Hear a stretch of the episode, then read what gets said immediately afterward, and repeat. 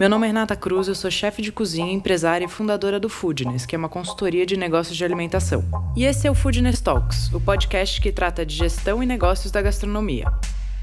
Cada semana vamos receber um convidado falando sobre um tema que ele domina.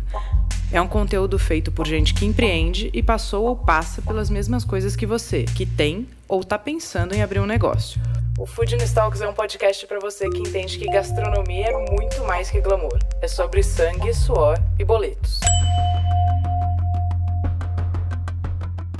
Esse produto tem que chegar excelente na mão do meu consumidor.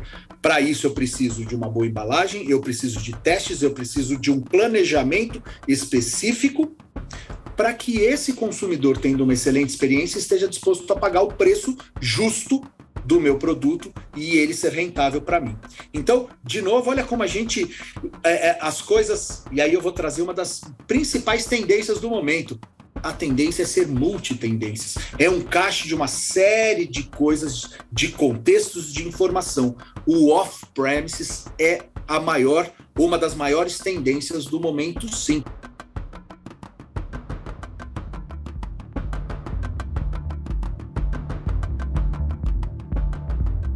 Segundo Philip Kotler, tendência é uma direção ou sequência de eventos que ocorrem em algum momento e promete durabilidade.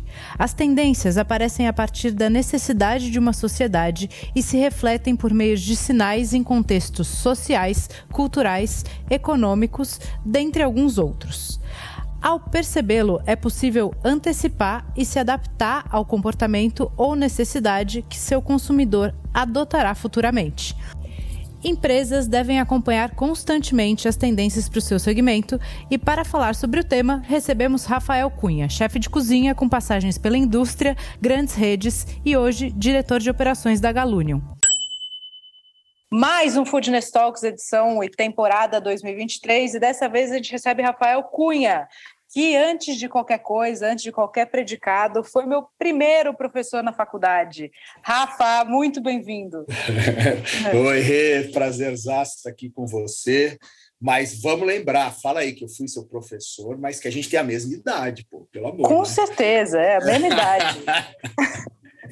e um baita parceiro, o mais legal de tudo isso, né, Rafa? É muito legal, muitos anos depois, a gente está aqui é, ser parceiro de trabalho, eu, eu vou para as coisas da Galunion, você vem para as coisas do Foodness, isso é realmente é, muito feliz e muito prazeroso. Ai, essa, essa tua verbação, para mim, ela encaixa com um credo, um, talvez um credo fundamental. Como muitos outros, o nosso segmento ele é muito pequeno, por mais que ele pareça grande. Sim. Ninguém sabe tudo, e uma mesma informação podem ter muitos olhares. Então, Sim. essas trocas são muito bacanas de a gente a cada. A cada dia desse, a cada bate-papo, num mesmo assunto, você está aprendendo. Então, isso é muito valioso para todos que estão aqui também conosco, que vão escutar o nosso podcast. Perfeito, exatamente isso.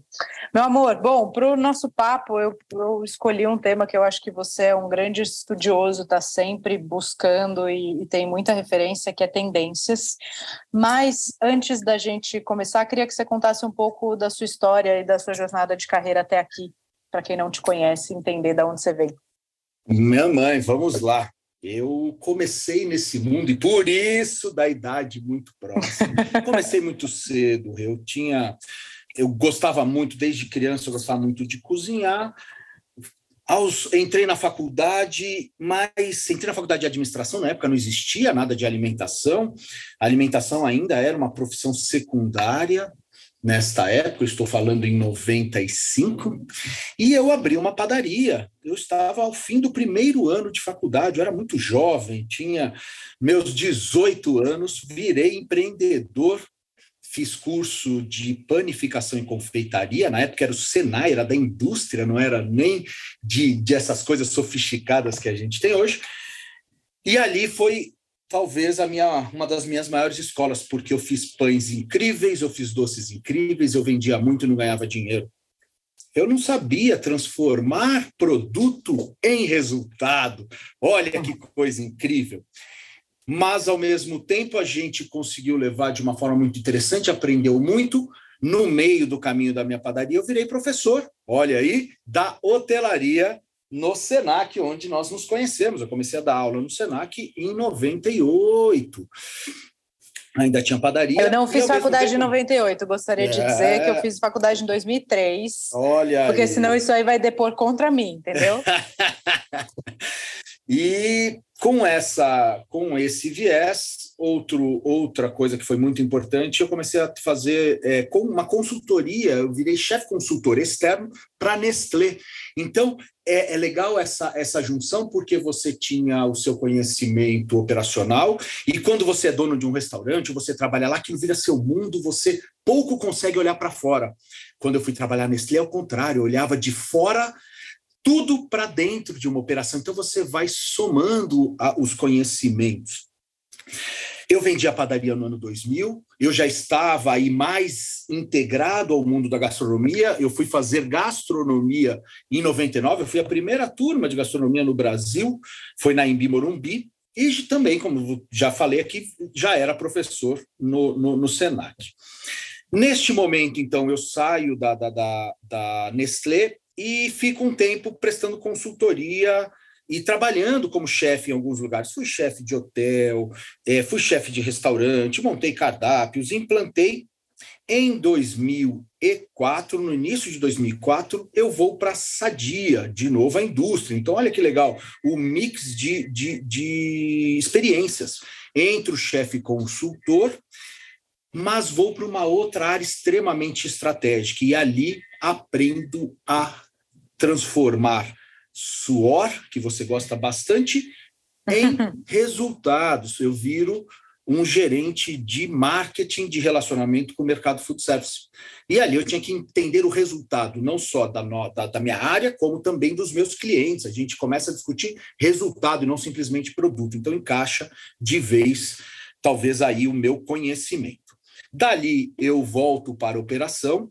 Eu fui embora de São Paulo, fui morar no Sul, meus filhos iam nascer, eu não queria ficar em São Paulo, e fui e voltei para a área operacional, mas de grandes empresas.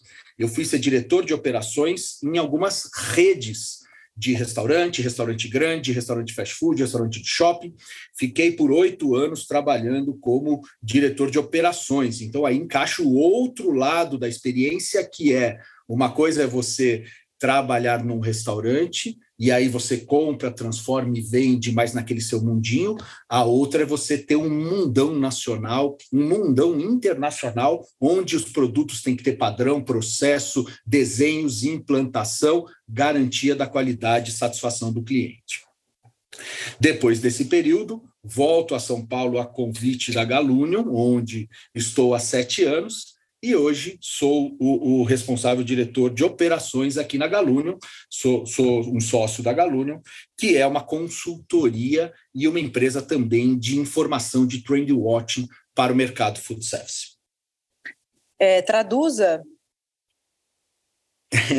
Nós, além de consultoria para qualquer coisa no mundo do food service, a, área financeira, administrativa, marketing, estratégia, é, operações, Pesquisas com o consumidor, a gente faz muita coisa aqui na Galunion. Nós fazemos hoje bastante informação ao mercado, pesquisas é, é, com operadores, com consumidores, tendências internacionais, nacionais, o que está acontecendo no mercado, é, qual é o número, qual o tamanho, o que está acontecendo com o mercado food service. A gente hoje tem aí um papel de organização da informação para os operadores, para o, os profissionais do mercado food service.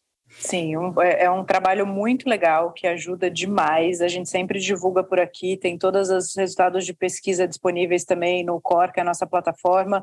E olha que legal isso que eu acredito muito, o Rafa acredita muito, e a Simone também, que é fundadora da Galunion, acredita muito, que é ah, mas vocês dois, né, as duas empresas são consultorias. Sim, a gente acredita que a gente se potencializa, a gente se ajuda e a gente cresce junto. Né? Não adianta é, tem clientes que têm o perfil da Galunion e a gente manda para eles, tem cliente que tem o perfil do Foodness e eles mandam para a gente, e assim a gente junto, cada vez mais engajado é, e produzindo é, conteúdo, referências, informação, post de blog, é, pesquisas super profundas com operadores, a gente entrega mais para o mercado, né, Rafa? Que eu acho que é isso que a gente tem em comum como propósito, que é o que faz toda a diferença, é o que faz a gente ver um possível concorrente como um parceiro.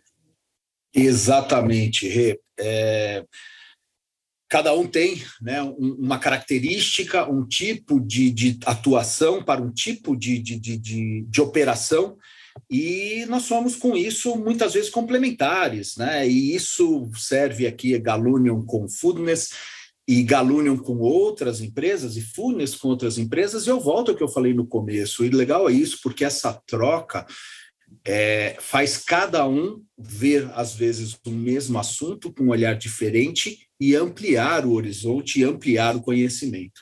E conhecimento é tudo e ele cada vez é mais rápido. Então, é, nós e nunca é demais, né? atrás, nunca é demais. A gente tem que estar atrás dele o tempo todo. Maravilha. Rafa, então vamos começar a, o nosso tema aqui, agora vamos mergulhar nele. E primeiro eu queria que você dissesse, assim, na sua visão, no seu olhar, o que é tendência. Legal. Bom, tendência, para mim, é um, algum movimento, alguma atitude, alguma forma de ser, de agir, de consumir, que esteja acontecendo de forma robusta, através ou pelos consumidores, pelas pessoas, né? Antes de mais nada, pelas pessoas. Então, no nosso caso, a gente está falando de consumo, consumo de alimentos, mas a tendência ela é uma atitude em massa, né? Podemos dizer assim. Então, quando muita gente está fazendo a mesma coisa, isso de alguma forma pode ser uma moda, é algo que a gente está fazendo, mas vai embora, daqui a pouco sumiu, ou ele realmente se torna tendência como aquilo, ele vira uma ação perene, uma ação que vai ter um movimento mais longo, às vezes até se consolidar e ficar de vez, né? E aí ele deixa de ser uma tendência para ser uma realidade é, de consumo ou de atitude. Perfeito. É importantíssimo a gente dizer que tendência e moda, modismo são coisas diferentes, né? Modismo é um movimento que vem muito forte, que também morre muito rápido. E tendência é, uma, é um direcionamento de consumo que vira hábito. Basicamente isso, né, Rafa? É isso aí. Perfeito. E aí, é, necessidade cria uma tendência ou uma tendência gera uma necessidade? Boa pergunta. Caramba! Tem até que pensar, ó. Se necessidade vira uma tendência ou tendência vira Cria uma, uma tendência, uma necessidade eu, de. Eu, de eu acho que tem. Eu acho que tem os dois caminhos. A, a, quando a gente passa uma necessidade, quando a gente vive algo, uma dor, um desafio, a gente acaba criando a partir disso uma tendência. Agora, movimentos, novas características, novas ações que estão acontecendo no mercado também se transformam numa necessidade. Vamos brincar, é, um smartphone ele não era uma, não foi uma necessidade, um desafio que se transformou numa tendência, e sim uma, uma tecnologia em evolução é, que se tornou a maior necessidade do planeta, né? Acho que a gente ninguém vive sem ele na mão Pior, a gente não vive tempos, períodos, horas, minutos sem ele na mão. Mas ele nunca foi uma necessidade, ele foi algo que alguém trouxe. E isso a gente pode fazer o inverso, né? Às vezes, um movimento, uma dor, um, um desafio, nós vivemos aí, talvez, a, a, a, o momento mais desafiador do ser humano, né, da nossa época, de uma época moderna, que a gente pode comparar com, o, com ações e atitudes do, do, da humanidade quando tivemos guerras, né? A, a, a Covid, a, essa, esse momento, esses anos que a gente viveu enclausurado, geraram necessidades que talvez encaixados com expectativas de algumas características do consumidor, do, do ser humano, de algumas gerações, geraram mais do que tendência. É um dos maiores hábitos. Trago então para nossa para o nosso negócio, trago como exemplo o delivery, o, o off-premises de uma forma geral. A, consumo de alimentos fora do salão do restaurante. Então, a gente tem o delivery no Brasil como maior movimento, mas nós temos o take-out, nós temos o grab and go, nós temos é, o drive-thru, né? formatos de pegar e comer, carregando, caminhando, se locomovendo ou em algum lugar estático, na sua casa, no seu escritório. A partir do, deste momento, de toda essa desse momento da humanidade, a gente fez com que fosse o que, que é hoje um dos maiores formatos de, de consumo é, no food service, né? O, o off-premises, o delivery, todos os seus as suas características se tornou aí e é uma realidade e não volta mais, né? A gente vê que ele é um pedaço, uma fatia relevante do mercado. Ele vai sofrendo adequações né? As, as realidades mudam, as necessidades mudam. Acho que a gente veio com uma demanda da pandemia que depois as coisas foram se é, Voltando, adequando, né? sim, mas ele hoje é, é, ele se tornou 100% nessa época de venda de, de, de pratos, né, de refeições, ou seja, de alimentos no food service, mas ele vai ter a sua fatia aí próximo dos 30%, 40% nessa acomodação, ou seja, é uma realidade relevante. Se a gente traz a nossa realidade do dia a dia, gente, quem trabalha, né? Vamos lembrar, antes da pandemia, nós estávamos no nosso escritório, todos os dias a gente saía para comer na região, ora a gente ia no lugar mais rápido, mais fácil, mais barato, tinha aqueles dias que você se disponibilizava a comer mais gostoso, agora então vou um pouquinho mais longe, vou gastar um pouquinho mais. Hoje é uma reunião da galera, a gente quer comemorar. Chegou a sexta-feira, por que não? Vamos comer num lugar mais gostoso, né? Vamos nos permitir. Hoje em dia, nós pegamos dois, às vezes três dias da nossa semana. Opa! Muita gente trabalhando num, numa, numa estruturação híbrida, nem vai mais para o escritório todo dia mas eu continuo com a necessidade de comprar esse alimento. Eu não tenho tempo de preparar. Será que eu não tenho tempo de preparar? Olha que interessante. Olha como mudou um pouco as nossas atitudes. Pessoas muitas vezes pegando seu fim de semana e preparando marmitas para levar, comprando marmitas de fora para levar, ou no próprio escritório e tendo esse consumo híbrido entre sair às vezes, alguns dias, e comer no seu escritório ou na sua residência quando você está em home office, é, mas sem ir até o restaurante. Então, essa, essa é uma, uma atitude instalada. Aqueles operadores que estão aí conosco e que viviam ou vivem deste público executivo de hora do almoço, restaurantes por quilo e outros modelos, é, mas que viviam disso, se adaptaram, se encaixaram para continuar vendendo no seu salão. Os volumes já não são iguais, mas muitos deles, e quem não faz, pense nisso, por que não? A minha própria cozinha, de um lado, está preparando a comida para o meu salão, de outro está preparando marmitas com uma outra marca, outros produtos, outro, outra temática, entregando para esse meu mesmo cliente que não está indo todos os dias ao meu restaurante. Isso é, né, de uma tendência, já virou uma realidade. Né? Sim, e é importante a gente dizer, Rafa, que a coisa do delivery, né, do chegar comida quente na hora que o cara pede pelo aplicativo, não funciona para todo mundo, né? E não é a única forma de fazer. Eu vejo muita gente querendo botar delivery a todo custo e não, não faz as contas, não entende como isso, é, no fim, eu, eu cheguei a pegar análises para fazer de gente que estava pagando para o cliente pedir no delivery. É, então, existem muitas saídas, né? Existe, você pode começar a produzir para outros cafés, bares e restaurantes, se você tem uma cozinha de produção grande, você pode terceirizar, fazer o caminho inverso, né? diminuir seu custo operacional comprando é, produtos prontos ou pré-preparados. Não estamos questionando qualidade, a gente sempre vai buscar pessoas que tenham um bom produto para oferecer e para trazer para a mesa, né? É, mas existem, eu gosto de dizer que o delivery é uma realidade, mas ela não é uma realidade para todo mundo e que é importante levar isso em consideração. Muito interessante o seu ponto. Então aí a gente traz uma outra tendência do momento. A gente uma das tendências desse momento para a nossa área é vivemos a era dos dados, da Perfeito. informação e da informação muito, muito ágil. Olha que legal. É, se a gente traz de novo, né, esse momento que a gente viveu, ele, ele nos trouxe muitas lições e muita mudança do mercado. É, a gente não consegue ter um número muito preciso porque nós temos muitos negócios muito pequenininhos espalhados. No Brasil é muito grande. Mas é, é, é o número médio de estabelecimentos que fecharam é perto de 40% do mercado.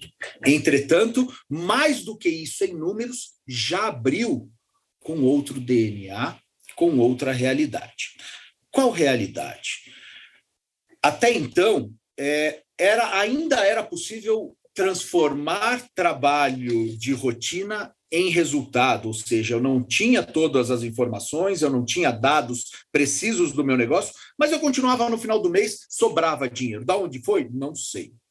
Sim. Gente, isso. Esse é o problema, tá né? Está muito difícil viver assim hoje no nosso negócio. Quem está indo bem não é porque vende mais ou menos, é porque entende do negócio e sabe de onde vem o resultado. É porque conhece a sua operação.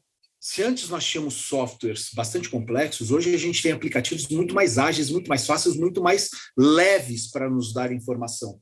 E aí, o que a gente vive hoje, e aqueles que estão voando, são aqueles que conseguem tomar decisão não ao fechar o mês, mas tomar decisão para os próximos 15 minutos. Entender qual é o meu horário que eu vendo mais aquilo, menos isso, mas. E como é que eu faço uma promoção para o meio da tarde? para eu pegar aqueles produtos que são possíveis de vender num, num período específico e trazer uma venda no momento que eu não venderia nada, ainda com resultado. Aí que está o ponto importante. Você falou uma coisa muito bacana, Rê. É, a venda do delivery, de um lado, ela parece, ah, não, é uma venda sem custo, porque eu não tenho salão. Pera, você já tem o salão, você está pagando ele. Só que quando você vai para o delivery, além do produto, você tem a embalagem e, principalmente, se você está vendendo numa plataforma, como iFood, Rappi, afins, você tem um valor muito robusto para esse, esse parceiro. Uhum. Você tem um entregador, seu próprio ou deste parceiro. Ou seja, você tem custos inerentes ao delivery que são altos, e que com isso, você, se não tiver uma conta precisa, você pode não estar tá ganhando dinheiro. Outra dor é que muitos empresários, muitos, muitos empreendedores, operadores, imaginaram entenderam que, ah, não, é delivery, o cara vai pagar menos. Então, ainda pior, ainda deu, ainda deu desconto, ou seja, vendeu num preço mais baixo, com custos mais altos. Sim, o delivery dá para ganhar dinheiro, só que eu tenho que ter uma experiência excelente e para ter uma experiência excelente, eu tenho que entender qual é o melhor produto, eu tenho que ter um cardápio mais enxuto, mais ágil, mais fácil para eu operar, para que eu seja muito rápido. Esse produto tem que chegar excelente na mão do meu consumidor. Para isso, eu preciso de uma boa embalagem, eu preciso de testes, eu preciso de um planejamento específico para que esse consumidor, tendo uma excelente experiência, esteja disposto a pagar o preço justo do meu produto e ele ser rentável para mim. Então, de novo, olha como a gente. É, é, as coisas. E aí eu vou trazer uma das principais tendências do momento. A tendência é ser multitendências. É um caixa de uma série de coisas, de contextos de informação. O off-premises é a maior, uma das maiores tendências do momento, sim. Mas eu vou trazer uma, já aproveitar esse ensejo para trazer uma fundamental e que o consumidor está aprendendo a consumir mais nela, que chama-se Quick Commerce, ou seja, o comércio rápido. Isso serve para alimentação, isso serve para outra coisa. Vamos lembrar? Nós comprávamos um ventilador e ele demorava 20 dias para chegar. Hoje, nas plataformas de venda de produtos de consumo do varejo, né, os negócios chegam no dia seguinte, no mesmo dia, três dias no máximo. Os aplicativos não... de delivery te entregam um ventilador. Olha eu sofri um acidente de carro em 2018. Só. Dezembro de 2018, e eu quebrei as costelas todas do lado esquerdo, eu não conseguia sair de casa e estava 100 graus na sombra. Eu pedi um ventilador em 2018 pelo RAP. Olha que legal. Então, o, o, os sistemas de venda eles estão sendo mais amplos, né? Mas hoje a gente vive, então, um negócio que é o desafio do tempo. Infelizmente ou felizmente, trago exemplo no nosso negócio. Eu volto para porque é legal os encaixes da informação. A gente falou aqui do escritório, do delivery, coisa e tal, legal. Imagina que eu tenho aquele restaurante que eu gosto, que vende uma, uma comida do dia a dia, arroz, feijão, saladinha, não importa o cardápio. E ele me entrega com uma hora. É um tempo longo. Ele se desafiou, melhorou e hoje ele trabalha com 40 minutos. Olha, é um tempo honesto, né? Agora, e se esse meu fornecedor, esse meu restaurante que eu compro, se ele me entregasse em 15 minutos todo dia, se eu soubesse e tivesse o conforto e a segurança de saber que ele nunca passa de 15 minutos. Gente que está nos escutando, pensa bem, você é consumidor, você não compraria mais desse cara? Na hora do vamos ver, não é aquele cara que você fala, é dele que eu vou comprar. Ou seja, inconscientemente a gente aceita tempos maiores, mas sim, preferimos tempos menores. Então, esse é um desafio. é melhor é um você desafio... ter um produto que a sua eficiência operacional seja gigante do que, que ter um promete. cardápio grande. Exato.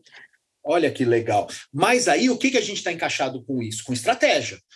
Porque hoje existem equipamentos para nos dar essa, essa, essa agilidade, existe uma estratégia de cardápio para garantir isso, mas existe geolocalização na área de alimentação e em outras, o que está acontecendo são pequenos hubs é, locais. Então, ao invés de eu sair tudo de um grande centro e eu ter um raio grande para entrega que também gera morosidade e perda de qualidade, a gente pode operar em pequenos hubs regionais no bairro e ter uma agilidade e uma venda em, em um raio menor.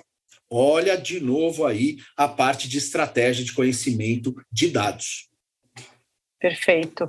O Rafa, é, e é uma pergunta meio redundante, óbvia, mas eu acho que é importante você falar disso. Assim, qual a importância de estar atento e olhando, buscando tendências e olhando ali na frente o que está vindo, o que, que vai acontecer para quem está começando e também para quem já tem um negócio estruturado?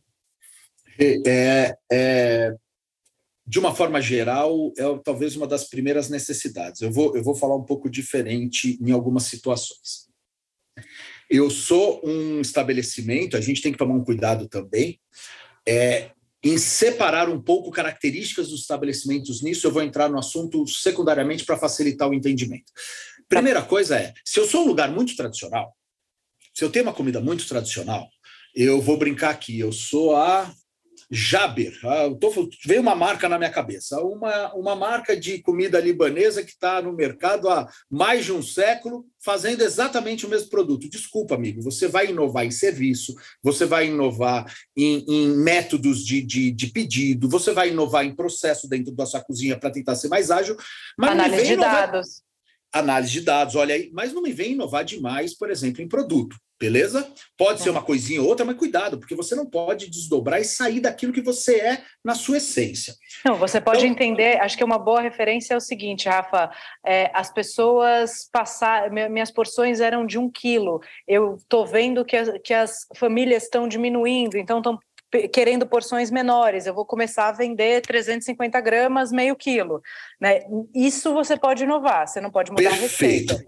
Mas por que, que eu comecei a falar nisso? Porque às vezes a gente se preocupa ou escuta de inovação de inovação e quer é, é sempre estar tá pirando fora da caixinha em produtos, processos, serviços, gestão. Opa, muitas vezes produtos não, muitas vezes serviço também não. Então, uhum. entenda primeiro também qual é o seu negócio, porque você falou de lugares que já são é, é, existentes, a gente tem que avaliar também o que somos para quem atendemos. Mas, principalmente, agora eu vou para o outro lado. Por que, que a gente tem que ser inovador? Não é que a gente tem que ser ou não, mas quem é que muda e cada vez muda mais rápido? O consumidor. Gente. Perfeito. Nós, através do mundo que vivemos, de um mundo eletrônico, de um mundo digital, de um mundo de redes sociais, de um mundo voltado ao, ao celular, ao, ao nem falo mais computador, né? Ao celular, ao tablet, o que acontece? As informações são muito rápidas e elas mudam muito rápido. O que aconteceu com as novas gerações? Elas se alteram e querem coisas diferentes cada vez mais rápido elas não só querem coisas diferentes, como elas querem coisas que com características de mundo, de propósito, de é, do que o impacto que os negócios estão gerando ao mundo, à vizinhança, à comunidade de uma forma mais intensa. Ou seja, Perfeito. muito do que a gente quer, tendência, é quais são os desejos do consumidor, e o consumidor quer saber do cliente, né, do, do fornecedor dele, do, do local onde ele vai consumir, qual é o impacto que esse lugar está gerando. Então, nisso, se você olha para isso, muitas vezes você não, de novo, não vai mudar, não é simplesmente o produto, mas é a característica, é a embalagem, é o processo de serviço, é o que você faz e gera para o mundo, enquanto lixo, enquanto o que você faz para os seus funcionários, o que você faz para a sua vizinhança. Olha que interessante. Então, a gente está falando aí de experiência, de hospitalidade e não exatamente de produto, de oferta culinária certo? Sim. E isso é tão importante e relevante quanto. Quando a gente fala isso, por exemplo, trago uma outra tendência que está totalmente relacionada a isso, a gente vê essa nova geração, ela quase que nascendo, querendo gerar menos impacto é, é negativo a, ao planeta. Ela ela entende que com isso ela vai comer menos produtos que vieram de animais ela cada vez é mais vegana, ela cada vez é mais vegetariana, mas não só pelo, pelo simplesmente consumo da carne, e sim pelo impacto que as produções de animais geram ao, ao, ao mundo. Vou dar um exemplo: um boi. Né? Nós vamos abater um boi para tirar os pedaços de carne, aquela picanha maravilhosa. Adoro aquele contrafilé bem marmorizadinho, coisa mais querida. Legal. Uhum. Um boi para é, chegar num peso de abate, na idade de abate, ele consumiu 10 vezes o peso dele em grãos. E se eu tivesse usado esses grãos para, de alguma forma, alimentar também o mundo? Então, olha como a gente começa a uma, a uma relação de informação e cada um nessa hora, nesse aspecto, no seu credo. Então, isso impacta muito essa geração. Essa geração, ela, ela nasceu, né? e aí, de novo, a gente traz nós aqui. Na minha época, não tinha toda é, essa tecnologia. Quando era muito pequenininho, eu tinha TV já com controle remoto, né? Eu tinha telefone, é, é, já existia o de teclinha, mas era telefone analógico, era tudo isso. A gente viu o celular nascer, a gente não nasceu com ele na mão. Era um produto aspiracional que papai tinha, eu não tinha, meu pai ia ter, eu não. Sim. De repente eu tinha mas era um telefone para ligar. Né? Antes do telefone veio o pager, lembra do pager que a gente ficava Sim. no cinto? Aqui. E nós vivemos a evolução de todo esse mundo digital. A ponto dos nós, seus filhos terem contato com o celular. Nas, meu filho nasceu com o celular na mão, meu filho nasceu com a tela na mão, meu filho vive dentro desse mundo. Qual que é o meu desafio? Fazer a vida dele equilibrada entre fora da, da, do mundo digital e dentro. Mas o mundo digital, para ele, é a realidade. Então, Sim. o consumo dele, a forma de consumir dele, ele, então a gente falou dos meus filhos, meu filho tem mais velho 13 anos, mas e quem Ave tem 20 Maria. que já e quem tem 20 que já nasceu com isso também e é consumidor já, e principalmente uma das tendências ou realidades a cada geração que a gente vive sem desgastes incríveis da, é, mundiais, os pais são mais permissivos. Então, essa geração, ela, ela impacta e toma decisões muito mais, de forma muito mais profunda aos seus pais do que o inverso. Ou seja, quem diz o que vai ser consumido e como vai ser consumido é essa nova geração. Eles dizem o que, como nós vamos consumir e não eu. Opa, a partir disso, este operador, nós como profissionais do negócio, precisamos estar olhando como ele quer consumir, porque o dinheiro ainda está na geração mais velha. Sim. Mas a forma de consumir vai ser da geração mais nova. Perfeito. Isso não é mais uma tendência, isso é uma realidade. É uma realidade. E aí aquele restaurante tradicional tem que olhar para isso, né? Apesar dele não, não mexer na receita, qual é o hábito de consumo desse garoto que daqui a pouco substitui o avô no, no seu salão? E aí isso é muito legal, porque a gente faz pesquisas com consumidores, né? E nós fazemos pesquisas com uma série de, de, de, características econômicas, sociais, de idade, então tem um, de, de localização. A gente escuta um, de uma forma ampla e tem os filtros. Um filtro que eu posso colocar aqui que é muito interessante é que 65% do público é mais velho, né, assim, do, da geração X para trás, ele, ele até usa o, o eletrônico, mas ele prefere e ele quer o cardápio de papel.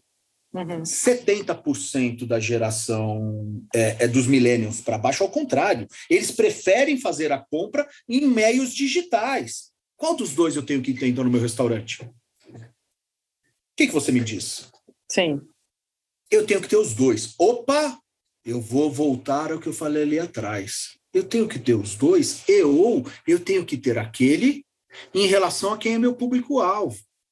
Porque, de novo, eu tenho que mudar e eu tenho que inovar desde que eu saiba para quem eu vendo. Um lugar, um restaurante que é extremamente tradicional, que vende para um público mais antigo, e esse é o público, seu público-alvo, e é ele que vai lá, bicho, desculpa, você teve, você foi obrigado a pôr o cardápio digital na época da pandemia. Agora volta correndo para o cardápio é, é, de papel. Agora, cuidado, qual é o problema disso? Vou falar uma coisa muito feia aqui. Seu público está envelhecendo, daqui a pouco ele só toma sopinha e ele vai morrer. Mas então, eu diria que esse cara tem que, ter, tem que ter o digital, porque o garoto que vai com o avô, ele vai escolher pelo digital. E esse digital. garoto também é um. Daqui potencial. a pouco ele pode virar o público-alvo. E ele, mais do que isso, ele tem poder de escolha na família, né? Ele fala, pô, vô, vamos naquele restaurante que, que a gente vai sempre, que você gosta, que é, é, porque porque tem alguma coisa que conecta com aquele garoto, né? Então isso também é importante de começar a mapear. Com certeza. Rafa, e uh, assim, todos os tipos de negócio de alimentação, né? A gente está falando de indústria, a gente está falando de produtor, de operador, de franqueadores, de grandes redes. Todo mundo tem que olhar para tendências, entender, óbvio, entendendo quem é seu público e como aplicar, né? Não, uh, eu diria até que tendências para produtos, se eu olhasse num macro, elas não, não elas são fundamentais e importantes, mas num grau uh, mais profundo, quando você fala de negócio, de gestão de números, de gestão de informação, tem que tomar realmente esse cuidado que você falou para não pensar em tendência só e exclusivamente focada em produto, né? Até muito mais potente essas tendências que você falou em relação a esses outros pilares. É, é 100%. É, você tem total razão e é esse é o caminho. Na verdade, a gente tem que olhar para um âmbito mais amplo do negócio, o que está acontecendo no mundo, né? E, e, uma coisa, muitas delas, uma encaixa na outra.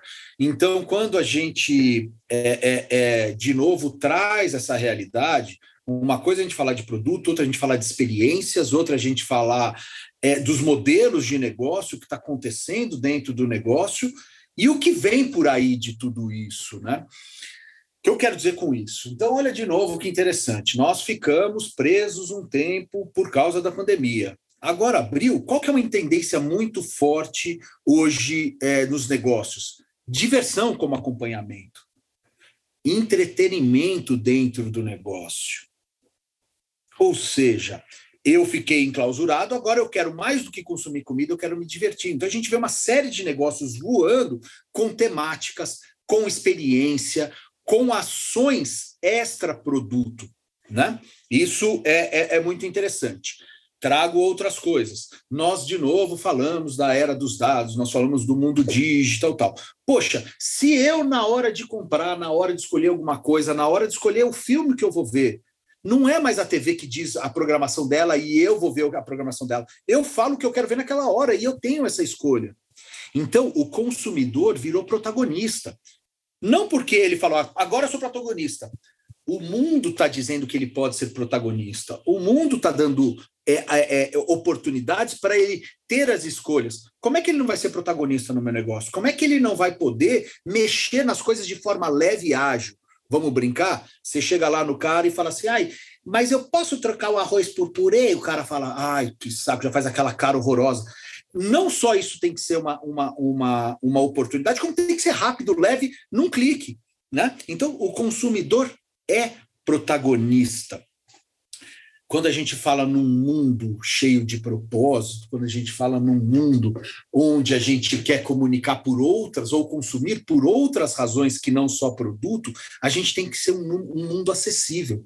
Acessível em todos os aspectos da palavra. Acessível fisicamente, acessível digitalmente, acessível socialmente. Nós vivemos hoje num mundo que ele é muito mais amplo genérico, aberto. Ah, mas ah, vou trazer palavras talvez não estranhas, feias. Não, vamos falar de preconceito, vamos falar de aquilo. De um lado, isso continuará existindo, de outro não vai ser a gente dorme de um jeito e no dia seguinte todo mundo é igual, equalitário, mas é uma coisa evolutiva e nunca foi tão rápida essa atitude e desejo dessa equalização. Então, a acessibilidade social é algo que é uma extrema tendência, uma reconexão social. Isso é algo que a gente vê muito forte. Olha como as coisas vão se embolando. Bom, se eu estou falando de tudo isso, eu estou falando de seres humanos, né? A gente tira aí o, a carteira de trabalho, a gente tira o CNPJ, a gente põe CPF em todo mundo. Quando eu olho para fora, eu estou falando do meu cliente. A gente sempre teve como velha máxima cuidar do cliente. Mas nesse momento a gente vê uma, uma das tendências muito fortes por dois encaixes, por tudo isso que eu falei até aqui, e principalmente por que está acontecendo em tecnologia, a valorização das equipes.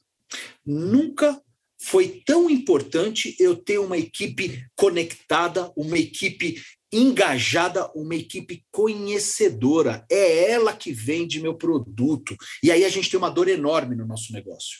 Infelizmente, quem está nos escutando aqui vai, vai concordar comigo. Nós somos uma área que, que, que contratamos o piso salarial. Essa é a nossa realidade, nosso DNA. Quanto que é o salário? Mil é salário mínimo, mais pontuação, e dependendo do lugar o cara vai ganhar dinheiro, porque vende muito, porque é caro, dependendo do lugar não vai ganhar. O que acontece? Aquela pessoa que é, eu vou chamar uma pessoa piso, o que, que ela quer na vida? Ela tem aspirações profissionais de crescer, de ser algo muito diferente? Talvez ela nem mais acredite nela. Entretanto, se ela ganhar um pouquinho mais, se o emprego, se ela arrumar um empreguinho mais rápido, mais perto de casa, que trabalhe num horário mais gostoso, ela vai trocar. Hoje, gente, a gente vive uma realidade pelo outro lado, numa visão de modelo de negócio, que a tecnologia, do mesmo jeito, vamos voltar para o nosso celular, a cada mês a gente tem aplicativos mais rápidos, mais ágeis, mais precisos. Nós temos a mesma coisa na cozinha, a gente tem equipamentos fantásticos que minimiza a necessidade de gente, minimiza a necessidade de, de uma, um profissional extremamente loucamente técnico. Será? Na verdade, o que minimiza é eu crio padrão, eu crio processo, eu crio agilidade. Ah, Rafael, mas é muito caro. Depende, você quer gastar antes, CAPEX, né, investimento, ou você quer gastar depois, no mês a mês, porque você vai ter mais gente, porque você vai vender menos, porque você não tem toda essa capacidade de fazer bem feito. Mas quando eu tenho isso instalado, eu preciso de pessoas que vão, se eu puder e tiver essa mentalidade, ganhar mais, ter uma equipe mais concisa, ter uma equipe mais valorizada, mais entendedora, que ela não me troca. Olha, olha que mindset interessante, Rê. Quem acha que o salário é cara... é caro é porque ainda não viu o preço do turnover, né? Eu acho é... que essa, é. essa, é a máxima. É, exatamente, porque, cara, se ele falar assim, puta, eu tenho um cara ali do lado que tá precisando de gente e é mais perto da minha casa, mas eu não vou ganhar igual e mais, eu não vou ser feliz no dia a dia como eu sou valorizado aqui no meu lugar. Valorizar as equipes nunca foi tão importante para o sucesso do negócio. E nos números, olha que legal, aí a gente traz número para ajudar isso. É, nas nossas pesquisas com os operadores, 70% das operações que estão com é, é, qualidade nos, nos seus resultados têm trabalhos concisos, estruturados para a valorização das pessoas. Sim. Então é até, fato. Até naquela palestra que eu dei no evento da, da Galúnio, no Galúnio Insights, foi o que eu levei, né? Que as pessoas hoje buscam uh, grana pertencimento, ou seja, elas querem ter conexão com, aquele, com, com o propósito daquela empresa onde eles trabalham e desenvolvimento. Então, não é só grana, não é só desenvolvimento, não é só pertencimento, é um equilíbrio desses três fatores. Então, quando a gente fala de gestão de pessoas, a gente precisa pensar nesses três itens impreterivelmente. Bem, é isso aí.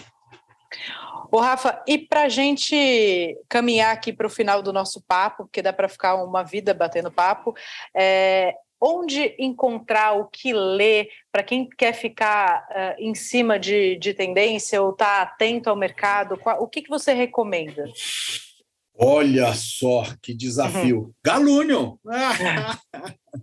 Na verdade, gente, a gente tem bastante informação é, é, disponível, tá? Queria dizer isso, entre no nosso site www.galunion.com.br, nos siga no Instagram, galunion.br, é, é, é, o nosso é o nosso Instagram. É, mas, Rê, onde eu vou encontrar informação e tendência? Eu sou eu sou, eu vou falar de mim, tá? Eu sou um cara muito pouco teórico, vamos dizer assim, de livros e teorias e muito das experiências. Eu gosto muito das trocas. E hoje o interessante é que a gente, se a gente falava, eu vou falar de novo para nós que somos de outra geração, viu, Renata Cruz, que na nossa época o auge do negócio era, nossa, eu fiz faculdade, eu fiz pós, eu fiz mestrado, doutorado, pós-doutorado. Isso virou uma realidade para o mundo docente.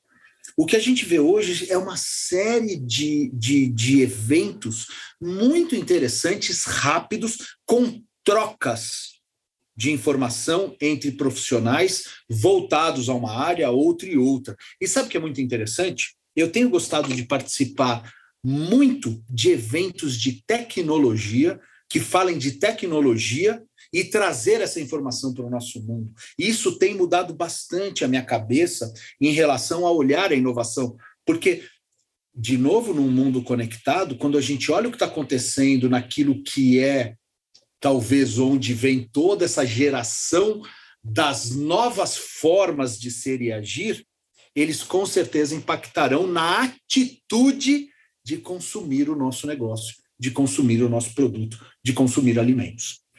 Então, eu gosto muito desses eventos, por exemplo, vocês no Foodness fazem também um evento muito bacana, nós fazemos outros eventos, eventos nacionais, internacionais, regionais, muitas instituições que são é, é, voltadas a isso. Então, meu conselho, diferente de muitas vezes que a gente fala, leia isso, leia aquilo, eu gosto muito dessa hora da troca, de você escutar pessoas que talvez elas leram muita coisa e trouxeram o negócio já aplicado, a experiência implantada e o resultado que essa experiência deu. Perfeito. Muito bom. Rafa, super obrigada. Tem mais alguma tendência que você queira dizer que assim, a gente foi falando algumas no meio do caminho, mas tem, se pudesse vai escolher duas tendências que vem com tudo e que para esse ano de 2023 todo mundo que está no segmento, seja qual for o seu tipo de negócio, tem que estar tá atento? Eu quero, eu quero trazer duas. Eu quero trazer uma numa visão de modelo de negócio, que chama-se coopetição e parcerias, gente. Nós sempre atuamos de uma forma, de novo, do meu negócio para o mundo. Então, o meu fornecedor é fornecedor. Eu vou lá, tenho três, ligo para os três, o mais barato eu compro. O meu cara do meu lado aqui é meu concorrente. Então eu olho para ele, eu não deixo ele olhar o meu negócio, mas eu quero olhar o dele, eu quero saber, eu estou com invejinha do lado de cá. Não, gente. A gente vive um mundo onde a informação é tão rápida, tão ágil, o, o consumidor muda tão rápido, que a relação entre os parceiros, os coligados, as pessoas que estão ao meu redor são fundamentais para eu crescer junto, estar numa bola de neve invertida eu evoluir o negócio, eu crescer o negócio com informação e com troca, fazer a troca de informação, fazer a parceria. Eu vou comprar do meu fornecedor no preço certo para ele ganhar dinheiro e eu vou precificar e eu vou controlar e eu vou calcular para que eu ganhe também. Mas dessa forma, ao invés desse cara simplesmente me vender, ele tá ele quer e me ajuda porque sabe que hoje eu sou importante para ele quanto ele é para mim porque a gente tem uma relação de longo prazo. Então ele quer que eu venda mais, ele quer que eu venda mais número, mais volume, porque eu vou comprar mais dele. E vice-versa, eu vou trocar com o meu concorrente do lado informação, porque ele me ajuda, ele me traz a experiência dele, a dor dele, e eu a, e eu a minha. Ou seja, as parcerias são fundamentais para que a gente tenha agilidade no entendimento do que está acontecendo e tome decisões em prol do resultado. Então, as parcerias pense de forma diferente do seu elo, é, é do seu mundo, de tudo aquilo que está ao seu redor. E a outra que eu queria dizer. Posso fazer é um adendo a parcerias, Rafa? Estava é, lendo um, outro dia um ponto de vista muito interessante. Normalmente as pessoas pensam em parceria quando elas precisam de alguma coisa, né? E a parceria é boa quando você chega oferecendo algo. Então isso é legal. é muito legal de pensar, né? Antes de você pedir, o que, que você pode oferecer? E assim nasce uma parceria, né? Excelente. Olha, olha um outro mindset, né? É, eu só recebo ou é uma relação ganha-ganha, né? A relação ela é boa quando ela é mais mais, é mais para os dois lados e não mais menos, né? Alguém ficou muito feliz e alguém ficou triste, ela não vai para frente, né? Porque alguém sofreu nessa nessa relação. E a outra coisa que eu queria trazer é um desafio que a gente está vivenciando, viveu muito em 22, cada vez a gente vai começar a ter uma, uma adaptação, uma, uma adequação, mas é uma visão de custos, gente. No final das contas, 22 foi um ano que nas, nossos, nas nossas pesquisas, a gente teve aí um número bem importante e até de maioria dos estabelecimentos faturando mais na história, assim, teve um faturamento muito bom, mas nem todo mundo conseguiu transformar faturamento em resultado. Por quê? Porque dentro desse momento da pandemia, a gente teve um arroxo, de, um arroxo produtivo, né, em tudo tudo teve escassez, tudo produziu menos, então as coisas aumentaram. A gente vive uma inflação como nunca no mundo. Se a gente vê uma inflação pesada no Brasil, vocês não sabem como é que está nos Estados Unidos e na Europa. Tá? Uhum. Nós estamos muito bem perto deles economicamente falando. O negócio lá está doído, o mundo está sofrendo nisso. Mas aí onde está o ponto disso? Tudo ao, ao, ao redor da nossa vida pessoal aumentou. Né? Então a gente talvez não tenha, pode até ter tido um aumentinho de salário, mas tudo aumentou e o nosso, o nosso orçamento ficou muito apertado. O que, que eu vou fazer no meu restaurante? Então eu vou abaixar preço? Baixar preço é uma discussão relativa. O que eu tenho que fazer é uma adequação e adaptação de cardápio para que eu tenha pratos que, ainda com a característica do meu negócio, eu entregue uma experiência, um sabor, algo que o felicidade ao meu cliente, ao meu consumidor, entretanto que eu tenha muito conhecimento do custo para que a margem de contribuição, ou seja, aquilo que sobra para pagar as contas, seja saudável dentro do meu negócio. Então, é, é, nós temos uma tendência de produtos mais acessíveis isso não significa simplesmente dar preço, é adequar o meu cardápio, adequar a minha ficha técnica, é adequar o, o, a minha oferta para que ela seja mais rentável, continuar sendo ou seja mais rentável dentro do meu negócio. Perfeito. Rafa, muito obrigada pelo tempo, pelo carinho, pela disponibilidade. É sempre um prazer estar perto de você. Obrigada, viu, meu amor? É, um beijo, pessoal. Tamo junto. É, nós, eu queria deixar uma última mensagem, até encaixado com o que eu falei aqui. Nós saímos desse período todo como a terceira economia do mundo. Nós temos um período aí dentro e comparado com o mundo é, onde o Brasil vai voar, tá? É claro que a gente tem sempre uma discussão política possível e adequações e tal, mas basicamente nos próximos períodos o Brasil ele está muito bem, está muito sólido em relação e comparação a outros lugares. Acredite no seu negócio, mas acredite no seu negócio a partir do momento que você está tendo informação correta para saber que você está entregando felicidade ao seu consumidor. Isso trará o seu resultado. E se eu puder aqui colocar um adendo, é coloque energia em estruturar o seu negócio agora e conhecer intimamente os seus números, os seus dados, mais do que crescer é crescer estruturado, né, Rafa? Não adianta a gente uh, migrar, e eu estou atendendo bastante gente com essa realidade, sabe? Putz, cresceu, abriu duas, três lojas, mas não sabia nem qual era o CMV, nunca fez inventário, está tendo que dar um passo para trás para estruturar a casa para poder crescer sólido. É muito caro isso. Crescer então, é, é aumentar, evoluir uhum. é qualificar. O que a gente Perfeito. precisa é qualificar. Às vezes, você gerenciar um negócio, você vai ganhar mais do que ter três mal gerenciados. Perfeito. Rafa, obrigada. Um beijo enorme para você. Um beijo.